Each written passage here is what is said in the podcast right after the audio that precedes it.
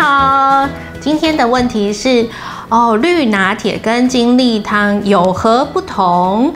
好的，因为绿拿铁呢最近很风行嘛，很多人很喜欢喝绿拿铁，而且非常好喝。不晓得你们有喝过吗？绿拿铁呢，从外观看起来就是很漂亮的一杯绿色的。那顾名思义嘛，绿色，那主要的来源就是绿叶的蔬菜喽。所以绿拿铁呢，先说它的组成，就是由绿叶蔬菜烫过以后，再跟一些新鲜的水果一起搅打。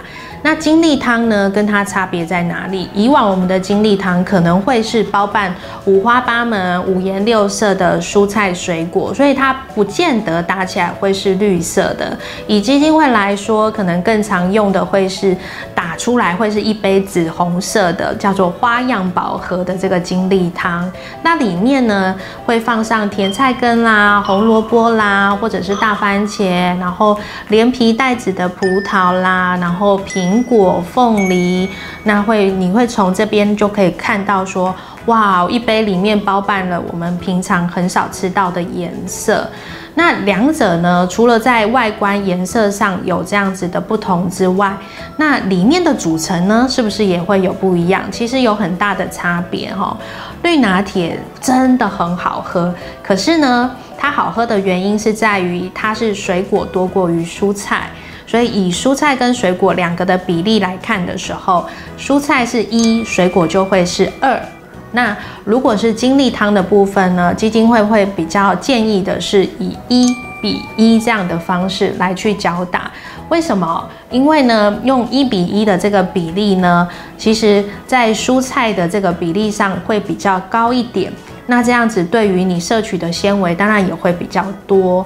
那对于一些血糖需要控制、需要留意的病人来讲呢，也能够留意说啊，因为这个水果的部分有限量供应，再加上蔬菜的比例有拉高了，那这样子在血糖的波动上面就不至于是太浮动的太大了。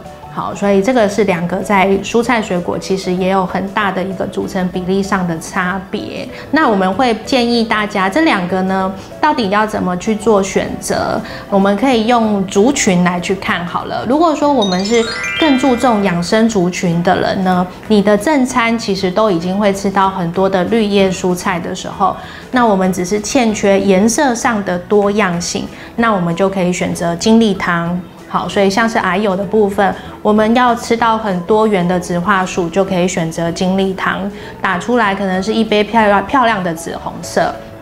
那如果是我是一般的上班族、学生族或者是外食族，就已经很少吃到一些蔬菜水果了。那对于选择像绿拿铁这样子入口性是更好的，那也能够帮你补充到一些蔬菜水果的部分了，就已经很足够了哦。好，所以可以用你平常的一些生活习惯来去做选择。那这样子大家会了吗？好，希望你能够有所收获喽。谢谢大家。